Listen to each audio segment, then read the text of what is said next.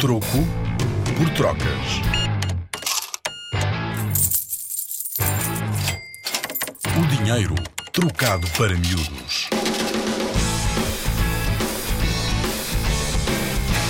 Já ouviste falar do núcleo de interpretação da muralha de Dom Dinis? Há 724 anos, o rei Dom Dinis mandou construir uma muralha para proteger a cidade de Lisboa dos ataques dos piratas. Hoje em dia, podes ver essa muralha dentro do Museu do Dinheiro. Ficaste confuso? Não, não trouxemos a muralha para dentro do museu. Eu vou explicar. O Museu do Dinheiro fica dentro de uma antiga igreja e por baixo dela os arqueólogos encontraram uma parte da muralha de Dom Dinis.